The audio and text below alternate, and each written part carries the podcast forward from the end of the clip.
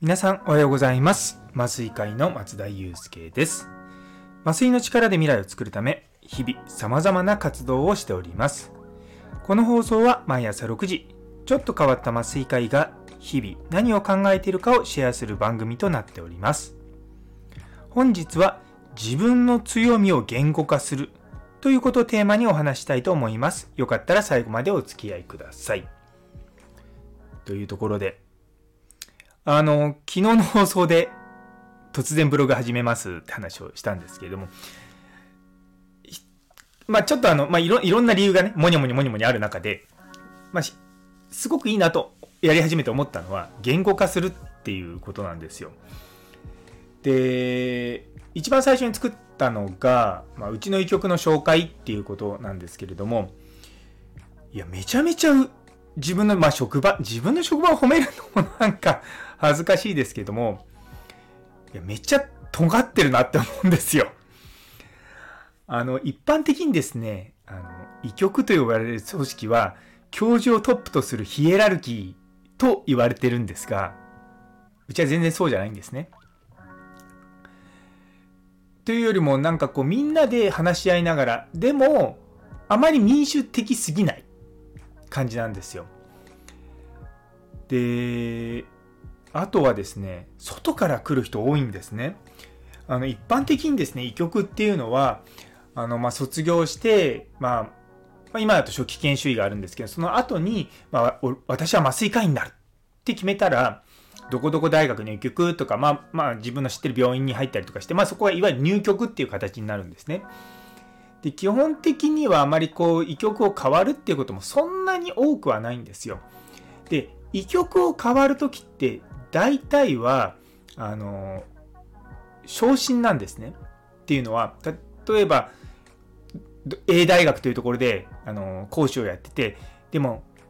B 大学というところで准教授として雇われますっていうところで医局を移るってことで、まあよくある話なんですね。だからそういうふうに学術的なポジション、アカデミックなポジションが上がるときに医局を移るっていうのはすごく多いことなんですけれども、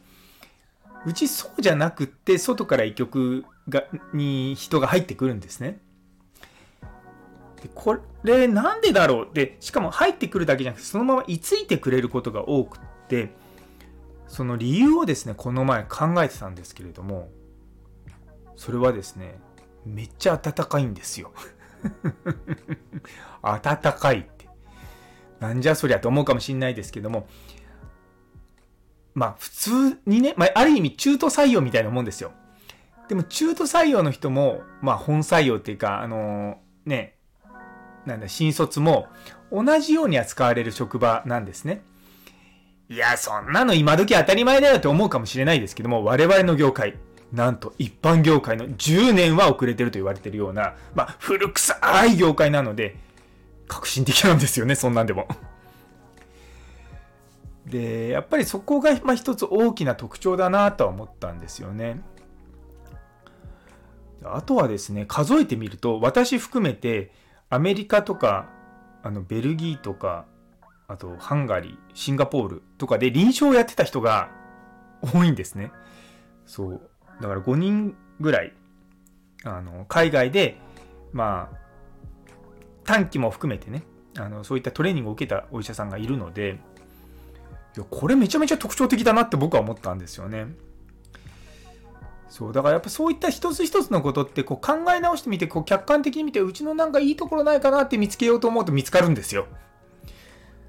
それを、いや、うちの曲もっとこここうした方がいいのに、ここをああした方がいいのにってもう上の人たちバカだなっていう風にネガティブな風にしか考えてないと、いいところって見えてこないんですよ。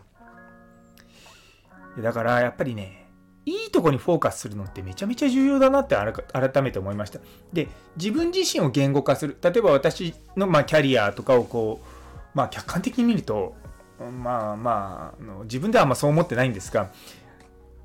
まあ、すごいちゃんとしてるんですね。ちゃんとしてるって言い方変ですけども。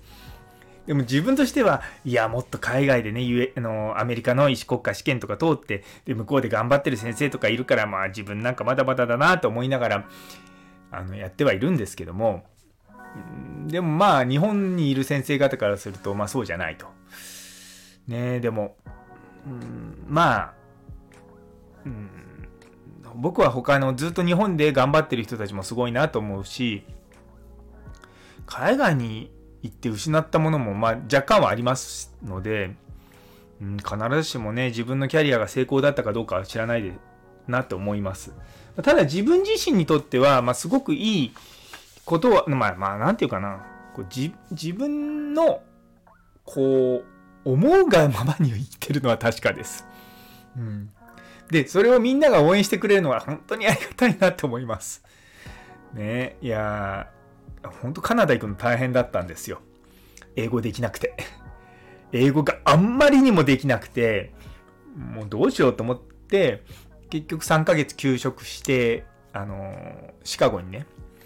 英語だけを勉強しに2014年の8月ですよね。8月から8、9、10、11、11月ぐらいまで行ってたんですよね。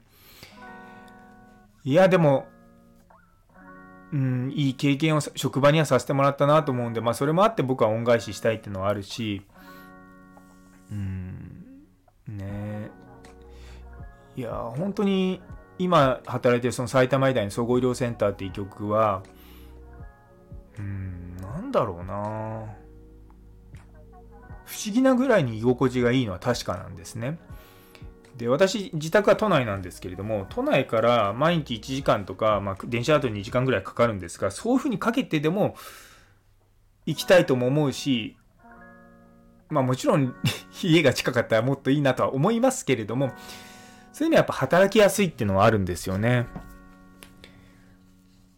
で、他のところで同じような働きやすさを今現状で作れるかって言ったら、結局自分一人の力でできないところもたくさんあるので、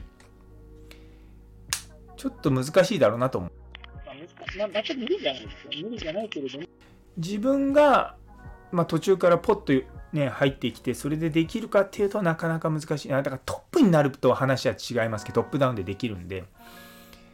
そう。でもなかなかこう、そうじゃない立場でやろうと思うと難しいなと思うんですよ。だから今日こうブログっていうか、まあ、文章でこう書いてる中で、あすっげえたくさん特徴あるなと思って。で、最近は研究とかもやってるんで、昔そんな研究とか全然やってなかったんですよ。あの細々っと、あと僕と同級生の、あのー、2人でですね、それぞれ外から来て、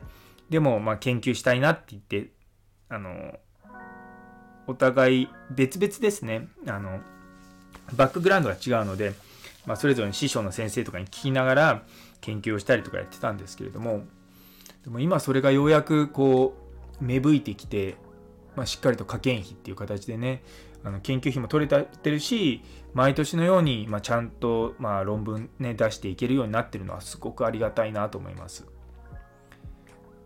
いやなんか本当にこの10年間でみんなで頑張って変えてきたなと思います。うん、しかも何人かねやっぱ辞めてった人たちはいるんですけども最近あんま辞める人も減ってきたんですよねどうしてもねこう